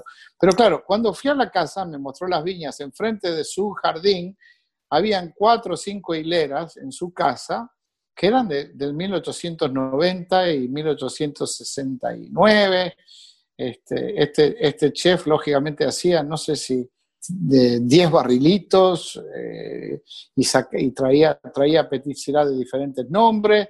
Y yo digo, qué uva tan eh, especial para aquellos que les gustan las, las, este, las uvas con, con potencia y, con, y con, con, power, ¿no? Y el Sinfandel eh, es otra, hablo lógicamente en este caso de Estados Unidos porque vivo acá, es otra de las uvas que la gente malentiende eh, porque siempre piensa que el Sinfandel tiene que ser un vino rosadito y blush, ¿no? Dulzón. Pero realmente la verdadera cara de Sinfandel, y tiene tanto, tanto que decir de lo que es el condado de Amador, de Calaveras, de Sonoma County, donde hay viñas que tienen, yo qué sé, 140 años atrás, y hay familias italianas y familias norteamericanas y también familias este, alemanas que llegaron en la, en la primera inmigración, en la época de la fiebre del oro, que ya tenían plantado en esa época ¿no? sus, sus uvas. Y son vinos que yo, yo a mí me encanta decir, no tengo ningún ah, temor de llevárselo, principalmente a los amigos. Cada vez que viajo, o llevo Petit Syrah, o llevo eh, Sinfandel, o llevo también otra uva que mucha gente no, no, no, no cree, ¿no? El Cabernet Sauvignon de, del estado de Washington, la zona de Columbia. Y luego, por decir algo internacional, porque sí, nací en Uruguay, pero la uva no es uruguaya, sino que la uva es de Madirán, el taná. La gente no lo entiende, el taná. La gente, si supiera lo que es el taná para, para un para, para, un pedazo de carne, para una buena parrillada, ¿no? Eh, y todo está, como dicen por ahí, ¿no? En, cuánta difusión pueda tener una región, cuánto dinero tiene una región. Mira, mira los buenos vinos que se hacen en México, mira los buenos vinos que se hacen en Guadalupe. Yo tengo dos o tres botellas de vino aquí de las nubes, que hace poco tomé un blanco, que se lo dije al señor en San Diego, le digo, este, yo no puedo ni pronunciar el nombre porque tiene un nombre, no sé, tiene un nombre indígena el blanco de, de, las, de, las nubes, que es un chardonnay mezclado con, con, otra uva un poco esotérica. Pero cuando digo esto, hablo de, la, de, de, aquellos que sabemos del vino, ¿no? de esa ecuación. Volvemos a, a lo que hace un catador, ¿no? Es decir, imaginarse la familia, imaginarse la región, imaginarse tal el historial de cómo llegaron estas uvas a esta región y después lo que pasa ¿no? en, el vino, como siempre me peleé en el comienzo de, mi, de mis, en el comienzo de mis raíces dentro de la sommelería, me peleé con mucho enólogo argentino, mucho enólogo chileno, mucho enólogo uruguayo, porque me miraban como sapo de otro pozo, ¿no? Y me decían, ¿por qué decís esto de mi vino? Digo, porque eso es lo que a mí me pasa en mi paladar. Y me miraban, me miraban raro. Digo, porque cuando tú haces tu cata, Tú me la estás haciendo después que el vino salió de, la, de, barrica y lo pusiste dentro de la botella y es así como salió. Pero dentro de la maduración, dentro de lógicamente lo que pasa en el vino, volvemos a lo primario, secundario y terciario, ¿no? Ahí todo eso que se desarrolla, eso lo percibimos los sommeliers, los prescriptores. Y al, tener la oportunidad de, de, de, de, dominar el vocabulario y lógicamente los chips, ¿no? Lo que tenemos acá, son esos 30 años que tenemos en el vino. Y lógicamente que uno lo trata de empaquetar bonito y decírselo a la persona que va comenzando para que entienda. Yo pues siempre digo, una de las cosas más lindas que me gusta cuando hago una cata en vivo con un micrófono, ¿no? Un laverdier y ando caminando entre la gente, digo, ¿qué pensás de...? Decime tres cosas del vino. Y me dice, ¿qué crees que diga? Yo qué sé, decir el color, si te gusta el color o no te gusta el color. ¿Qué te gusta? ¿Te gusta la fruta? ¿Qué tiene gusto? ¿Albaricoque o tiene gusto a melocotón? ¿Tiene gusto a melón o tiene gusto, yo que sé, a peras? Si es blanco, lógicamente. Ah, no, no, a mí yo no encuentro nada de eso. Bueno, sigue buscando y si no te gusta lo que encontrás en el paladar, pero si al final no te quema y no te pica en la garganta y te gusta con la comida, entonces, como siempre digo yo, el maridaje peor del mundo o el maridaje mejor del mundo, para cualquiera que esté en, buscando sabores y buscando aromas, agarra un pedacito de salame y tómate un vaso de, o tómate una copa de coñac y tú verás qué rico es eso. O agárrate un vaso de Sinfandel, una copa de Sinfandel y, y cómete un pedacito de chocolate blanco. Y tú verás que lógicamente hay algo que se llama el maridaje, ¿no? Y eso fue tal vez por qué yo estoy casado hoy con una mujer del vino que cocina muy bien. Ella vino con cinco o seis botellas de vino de su compañía que se llama Vila Cafallo. Recién acabo de tomarme con ella 14 años de un vino, no, 17 años de un vino que ella me regaló a mí y, se le caían las lágrimas porque el, día de mi cumpleaños festejamos también el día de casado y me dice, todavía tenemos esto. Le digo, sí, y hay mucho más, ¿no? le mostré esta botella de vino, pero me dijo, tú que eres el máster catador, a ver, ponme un vino para este, un vino para este y un vino para el otro. Porque hoy esta noche vienen los dueños de la bodega viene el importador, viene la distribución y ella la broker de este vino. Y entonces yo digo, bueno, le dije al chef, chef, vamos a hacer gambitas, langostinos, pescado y un plato fuerte de cordero. Entonces, claro, era todo vino tinto y ella dice, ay, me van a echar de este trabajo. ¿Cómo vas a poner carne con, con estos vinos? Uno era Cabernet puro, el otro era Sangiovese puro, el otro era Cabernet Blend, y ella me dice de una forma eh, muy preocupada, me dice, si tengo trabajo después que termine esto, yo, dice, no sé qué va a pasar. Y bueno, y el dueño de la bodega dice, ¿quién es este, como dicen eh, acá eh, hablando en, cubano, de, cubano de Miami, ¿no? ¿Quién es este cojonudo que pone estos vinos tintos con, estos, con, con un pescado, con un halibut? No sé si cómo se dice en español, pero, pero bueno, era, era, era pescado y yo sabía que mi chef, en el restaurante este, era muy bueno y entonces sabía con qué estaba trabajando, entonces con qué tipo de ingredientes. ¿Y qué es lo que me dice él? ¿Por qué usted pone un cabernet que es tan monstruo cabernet, lo pone con este pescado? Bueno, digo, señor, no es el pescado. Usted tiene tomate, usted tiene aceite, tiene vinagre, tiene ajo y tiene caperberries, que son las alcaparras, ¿no? Las flores de la alcaparra. Y el tipo me dice, ah, pero usted es un maestro completo. Digo, no, no, yo era metredí y me convertí al vino por una cuestión, diríamos así, de porque quería recorrer el mundo y al final me salió bien. Y hoy por hoy, lógicamente, puedo decir, yo vengo dentro del vino, pero le expliqué cada plato, por qué el langostino tenía, tenía, por ejemplo, pedacitos de panceta ahumada, ¿no? Saltados con vino blanco y, y también con jengibre, y el tipo me dice, ah, yo nunca había comido langostinos con vino tinto, ¿no? Entonces, mi, mi señora, que hoy soy, y no era ni mi novia en esa época, me dice, estos tipos te quieren llevar nada más ni nada menos que al James Beard Foundation House, a la casa del Food and Wine en los Estados Unidos, que por ahí han colgado los diplomas. Entonces yo digo, esto es fácil, esto es lo que yo hago toda mi vida. Yo, yo por ejemplo, la, mejor, la mejor, el mejor maridaje que yo he hecho lo hice con un, con un, ¿cómo le llaman vosotros a esto hecho de chocolate? No, no es un, no de chocolate, el, el chipote, no, ah, el, mole.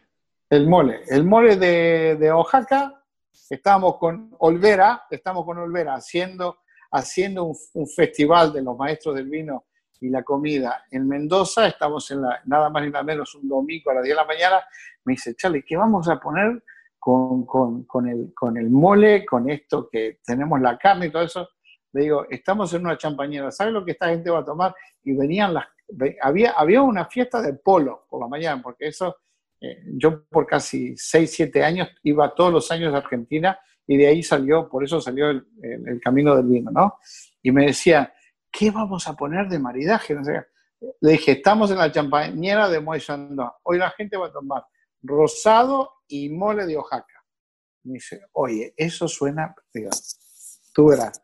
Al rato, cuando llaman arriba, yo, yo me había escondido porque lógicamente había que servir. Me dice, quiero que Charlie venga a, discutir y a decir por qué el mole de Olvera va con esto y con lo otro. Entonces yo le digo, macho, es bien fácil. Esto, ustedes, ustedes están hablando de, un, de un plato graso y yo le estoy dando una champaña, que no es champaña, es un espumante argentino que se conoce por qué? Por la frescura, por las, por las burbujas que son más grandes que las francesas, lógicamente, que no es champaña, y bueno, por la buena acidez, esa cortante que tiene el espumante del sur argentino, ¿no? Lógicamente que los suelos, la geología, y bueno, cuando uno comienza a explicar eso ya te vas por la tangente y nadie te quiere escuchar.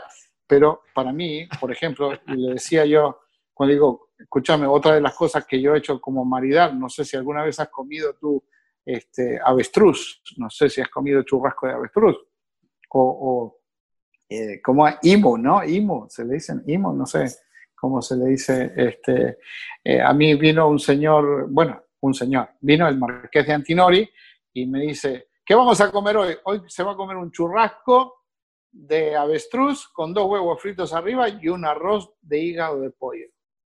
Y me dice el tipo, ¿y qué vamos a tomar? Digo, no, usted va a tomar champaña rosé. Y el tipo me mira y dice, champaña rosé con un churrasco y huevo frito. Y me dice, oye, tú eres el tipo más excéntrico el maridaje que habré sentido en mi vida. Te digo, ¿qué es lo que pasa? Que si yo te empiezo a buscar un vino tinto y te busco, claro, ¿por qué? ¿Cuál es el, tema atrás del maridar? Que nunca el vino sea más que la comida. El vino tiene que ir por abajo, el tono del vino tiene que ir por abajo. O tanto la acidez o tanto el tanino tiene que, tiene, tiene que equipararse al nivel de la, de, la grasitud, ¿no? de la grasa de la comida o de, del sabor más punjante, más pungent, ¿no? que, tenga, que tenga la comida y el ingrediente, ¿no? porque ahí también están los sabores. ¿no? Entonces, bueno, por eso Charlie Arturaola es Charlie Arturaola y para mucha gente que me dice el otro día, tú no vas a tomar un vinito de rueda que cuesta 6 dólares y medio. ¿Cómo que no lo voy a tomar? Seguro que lo voy a tomar, lo voy a catar y lo voy a describir, porque ahí está el challenge, ahí está el desafío. Una persona que cata vinos de 2 dólares, 3 dólares y 4 dólares, yo que he trabajado 11 años para los canadienses en Vancouver, que más de una vez me peleaba con ellos, ¿cómo puede ser que este vino que tiene 9 eh, euros, tú le das 84 eh, puntos y este que tiene un euro y medio, le das 91? Le digo, porque está bien hecho y tiene los cinco componentes que puede tener un vino. Cuando un vino no tiene armonía, puede estar flavi, ¿no? que quiere decir que está como una amiba, ¿no? que está sin balance. Entonces, cuando, oso, cuando un vino no tiene balance, es porque tiene un, un problema de vinificación o que se le cayó al enólogo de repente un poco del pH o de repente se le fue la mano en, en, en, en la levadura, porque a veces le pasa, lógicamente, que un batch no sea bueno y entonces, bueno, y a ti te tocaron dos botellas que no son buenas. Y estos tipos se peleaban por tanto, tanto vino que no te imaginas de llevarse a su casa. Y me decían cuando terminamos en, estamos en un pueblo en Bergijk, en el sur de Holanda, porque se cantaba un, cada tres, cuatro meses, a veces era Holanda, a veces era Toledo, a veces era Bordeaux, una vez fui a Brighton, cerca de la casa de la familia de mi mujer. Eh, estuvimos por toda Europa. Entonces yo decía, ustedes se llevan los vinos para la casa, están locos. Me dice, pero hay que llevárselo porque a quién se lo va a regalar. Digo, si ustedes quieren, yo en Toledo un día le regalé a un amigo que trabajaba para ATT, ATT en Madrid, le llevé 400 botellas que dice, ¿de dónde las has robado? Le digo, no, macho, es que yo carto y a veces queda una muestra extra y yo las regalo, yo no puedo. Un día le llevé 10 cajas a un vasco amigo mío en Valencia, me dice, Charlie, ¿la has robado? Digo, no, pistón, ¿qué voy a robar? Si yo no me puedo llevar botella a casa, en casa hay vino.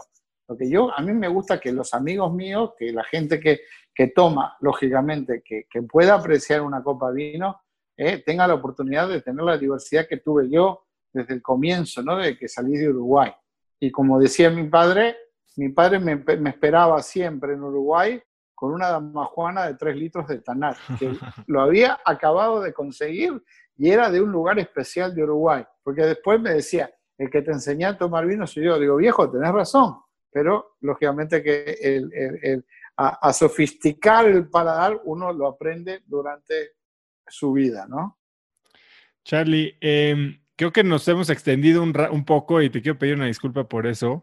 Eh, creo que todo lo que me has platicado hoy y a mí lo que me, parece extraordinario es este ángulo de disfrutar, de compartir, de, hacer el vino una parte de la vida muy alcanzable, muy de todos los días, ¿no? Eh, ¿Tú qué te gustaría pedirle a la gente que nos está escuchando ahora?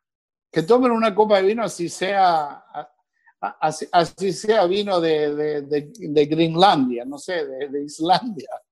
Yo creo que tomar una copa de vino es, es este, sentirse, no sé, hay, hay, hay, hay uvas para las 24 horas del día, para mí. Ojo, lo digo yo siempre, siempre. El día que tenga tiempo, de repente todavía no me retiro. Mi señora se acaba de pensionar con esta pandemia hace cuestión de dos meses. Yo digo que el día que pueda voy a escribir 24 horas, 24 uvas, 24 platos. Ojalá que lo pueda hacer porque yo eh, me imagino que aquellos, ¿eh? como dice alguien por ahí, una chef, escuché el otro día que me dice, hay gente que come por la mañana un chorizo frito y se toma un chato de vino. Mi abuelo y mi padre, me acuerdo, en pleno frío, se tomaban un chato. Cuando digo un chato, una copa de vino, ¿no? Se comían un hígado saltado con ajo y perejil a las 10 de la mañana, que era un olor a ajo en la casa que mataba, y se tomaba una copa de vino. Y mi abuelo a veces dos. Y esto no era ni almuerzo, ojo. Y entonces tú decías, ¿cómo esta gente vive? ¿no? bueno, después te vas a España y te das cuenta que la gente a las 10 de la mañana se toma un chopito, ¿no? De, de, de anís y esto. En Italia también, en el puerto. Yo qué sé, yo me acuerdo que temprano en la mañana, a las siete y media, salíamos del puerto de Venecia, donde yo oficialmente comencé a servir vino, porque estuve entrenando casi dos meses antes de cruzar el Atlántico desde Nueva York a Venecia, y a las siete y media la gente tomando prosecco. Y yo aplaudo a esa gente. El que toma prosecco a las siete y media de la mañana, yo lo aplaudo. ¿Por qué? Porque te comes un buen sándwich de jamón y queso, de un pancito bien crocante, y después cuando terminas un buen capuchino bien calentito y ya está este, como ese chipón, ¿no? Para, el día. Pero lo lindo es que poder decirle a la gente ahí afuera que el, bueno, ahí había una canción que decía, el vino puede sacar cosas que el hombre se calla. Pero esa era una, una, una canción del gran Alberto Cortés, ¿no? Que se murió el año pasado, que este, me acuerdo cuando trabajé por primera vez en, en, esta, en esta gran cena de, de Cartier, él me decía, pibe, ¿qué quieres que te cante? Y yo le decía don Alberto si se acuerda. Le aseguro que va, va a comer bien y va a tomar bien cuando se siente con nosotros al final. Y se vino a sentar con el chef y conmigo, don Alberto Cortés, y se acordó al final. Dice, voy a cantar algo especial porque hay un paisano, dice acá, digo paisano porque es uruguayo, y bueno, yo tengo que saludar a la gente ¿no? que estaba en, en, la cena del doctor Balaguer, presidente de la República Dominicana, y, y sí, señor, el vino puede sacar cosas que el hombre se calla. Y yo creo que la sinceridad que hay atrás de una copa de vino, no sé, hay vinos, como decía, para todo rato, ¿no? El vino de meditación es ese vino que lo tomas con, ganas, lo puedes tomar solo, lo puedes tomar acompañado. Yo no sé, yo he tenido la suerte de, haberme casado con mujeres, primeramente, que no bebían las primeras dos. La tercera toman más que yo. y ya vino dos veces a la cocina como diciendo, ¿será que hay algún vinito? porque, porque realmente eh, esta, esta, esta conversación, este, Oso, a mí, a mí me, me, da sed, pero me da sed de, de, ganas de verdad de poder poner un poco de lo que es mi vida, segundo, un poco de lo que es mi carrera, y tercero, tal vez, como bien dices, eso de compartir, de que si te gusta un vino, lo puedes compartir con tu amiga, con tu compañero, con tu esposo, con tu esposa, con tu amante, no sé. El asunto es compartir una copa de vino. Y yo creo que hoy por hoy, como está la vida, estamos en pandemia, yo sé, no se pasen una o dos copas, ¿no? Como dicen por ahí, ah, te, has tomado. Los corchos que tú ves en la foto que te han mandado son todos los vinos que nos hemos tomado desde que yo volví de, Italia este año, ¿no? Este, el día 28 de febrero, Nunca había viajado tanto entre enero y febrero y las dos veces estuve en Italia y una vez en Francia y una vez en, ¿cómo se llama esto? En, Nueva Orleans. Y digo, parece mentira, hemos tomado vino, ¿no? Pero bueno, El asunto es que, eh, y mucha gente me pregunta, ¿por qué estás tomando todos buenos vinos? La gente que me sigue en Instagram, digo porque en Italia este año me dieron el premio a la comunicación del vino internacional, los sommeliers de Italia, y me dieron una linda, una linda estatua del taller de los Medici en Grevin Chianti, en la Toscana. Y entonces, cuando volví, dije, quiero compartir con los amigos de mi pueblo, porque estoy en, un, en una parte de la ciudad que hacía 30 años que no vivía, en North Miami, y entonces digo, voy a poner los mejores 60 vinos con mis mejores 60 amigos que vengan de la profesión del vino. Puede ser periodistas, pueden ser bloggers, pueden ser gente que vendió vino, gente que compró vino, sommeliers y mucha gente que trabaja vendiendo vino en las calles y bueno, como vino la pandemia, no los pude compartir, pero me los estoy tomando de a poquito con mi señora, ¿no? Porque ya salieron de la, de la nevera, ¿no? Pero bueno, no sé si se entendió, pero para mí que la gente tome una copa de vino y bueno, que tomen menos ron y de vez en cuando algún tequilazo, ¿no? Porque un tequila, ¿eh? Este, eso es como, es para poner los huesos eh, en, en, forma, ¿no? Como decía, como decía un amigo de Veracruz, ¿no? Oye, ¿te tomas un tequila? digo, no, uno no, dos sí. y reposado, reposado, ¿eh? reposado. Charlie, para cerrar, si pudieras escribir un mensaje en el cielo para que millones de personas lo vieran, ¿qué diría? En vino veritas. En vino veritas.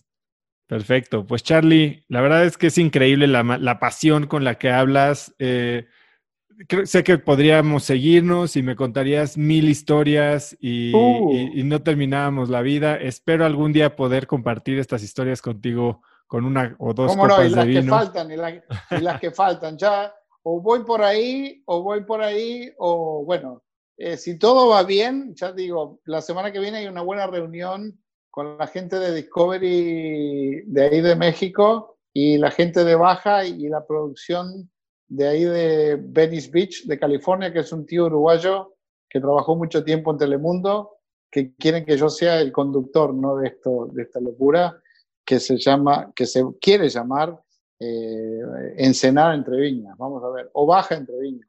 Voy a estar yo, yo ahí en Baja en un par de semanas.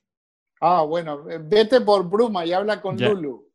Eh, conozco Bruma, pero ten, por seguro que me voy a dar una vuelta esta vez. Bueno, no, no, no, mira, te digo de verdad porque Lulu la conocí trabajando para la, la familia Lurtón hace 10 años atrás en Burdeos.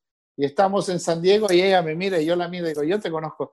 Me dice, ay, ay, ay, ¿cuánto hace? No me salía el nombre, ¿no? Pero Ojeda se llama de apellido, Lulu, y es la jefa enóloga y está siempre ahí. Y es la tía que es la mano derecha de los Lurtón y bueno, y después no sé si vas por las nubes, que también se toma buen vino. Sí, que estaba viendo el vino que te gustó es este Cuy, K-U-I-I-Y. Ah, este, Cuy, sí. Chardonnay Sauvignon Blanc. Sí, sí, sí, sí, mucho. Y bueno, el María Tinto, bueno, ahí, y, sabes qué? Hablando de la mezcla que te gusta de Tempranillo Cabernet, es con ese vino de Santo Tomás que me casé. No me digas. ¿Así? ¿Ah, sí, no, eso es, eso es, eso es como se dice, tal vez el, el, mejor, el mejor matrimonio de uvas, ¿no? Tempranillo tiene, por un lado, el esqueleto, ¿no? Y tiene la estructura, y el Cabernet lo, lo, le, le, da el shape, diríamos así, a, a un vino que, que, da para añejar entre 8 y 10 años, si, si lo sabes tomar, ¿no? Pues Charlie, eh, a mí también ya me dio sed. Eh, un verdadero placer. Eres un crack. Gracias por compartir conmigo y espero conocernos en persona pronto. ¿Cómo no? ¿Cómo no? Ya me tendrás al tanto de todo. Gracias. ¿Dónde, ¿Dónde, pueden eh, contactarte, Charlie? ¿Seguirte? ¿Cuál es la mejor manera de estar en contacto Charlie, contigo? Charlie Wines, que me sigan. Y si no vieron el camino del vino, que me digan. O si quieres, te la mando y mandamos el link. Sí, la encontré en Tubi, que fue el único lugar donde la encontré. No encontré el duelo del vino, me fue imposible verla. No, el duelo del vino todavía no se vendió en esta parte del mundo. Ya. Bueno, entonces yo voy a poner el link en Tubi. Perfecto, muy bien. Y bueno, pues muchas gracias, Charlie. Disfruta que tenga muy buena noche. Y, en Vino Veritas. En Vino Veritas. Bueno, que paséis bien. Hasta luego. Hasta luego. De verdad que Charlie no es un hombre de pocas palabras y creo que nos pudimos seguir horas y horas hablando de sus aventuras. Si te gustó el episodio, compártelo con alguien usando el link cracks.la diagonal 084. También sigue Cracks Podcast en Spotify o suscríbete en iTunes y califícanos ahí con 5 estrellas para que más gente nos pueda encontrar. Además, si nos dejas una reseña, puntos extra para ti. Mencióname en Instagram o Twitter con lo que más te dejó este episodio como arroba osotrava y no olvides mencionar a Charlie como arroba charliewines. Puedes encontrar links a todo lo que Charlie y yo hablamos el día de hoy en cracks.la diagonal 084. Eso es todo por hoy, yo soy Osotrava y espero que tengas una semana de cracks. Salud. Este episodio es presentado por Vic. Si me conoces, sabes que soy un consumidor voraz de audiolibros y que he probado todo tipo de aplicaciones para seguir nutriendo mi mente mientras manejo o mientras corro o hago ejercicio, pero sin duda, por mucho, Vic es mi favorita. Con Vic puedes convertirte en una máquina de aprendizaje porque con solo 15 minutos al día puedes leer más de 12 libros al año. En Vic tienen más de 250 mil títulos y puedes escuchar resúmenes de bestsellers en menos de 15 minutos o libros completos, incluido mi libro Haz lo que importa, así como mis Vic originales como Cómo combatir el síndrome del impostor. Vic, por ser escucha de cracks, te regala 7 días de prueba y después contenido ilimitado por solo 167 pesos al mes en un pago anual de 1.999 pesos al suscribirte a Vic. Simplemente ve a cracks.la diagonal Vic. Vic se escribe B alta E E K.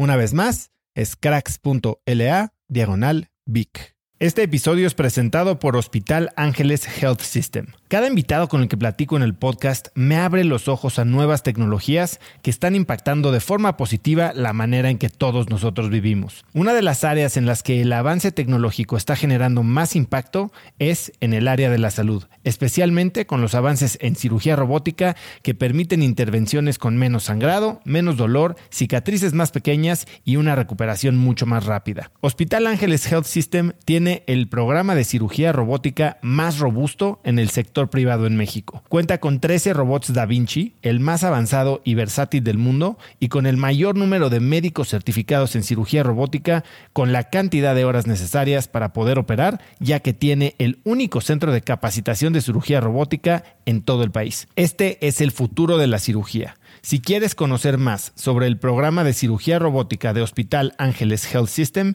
y ver el directorio de doctores, visita cracks.la diagonal ángeles. Una vez más, es cracks.la diagonal ángeles. Consulta a tu médico.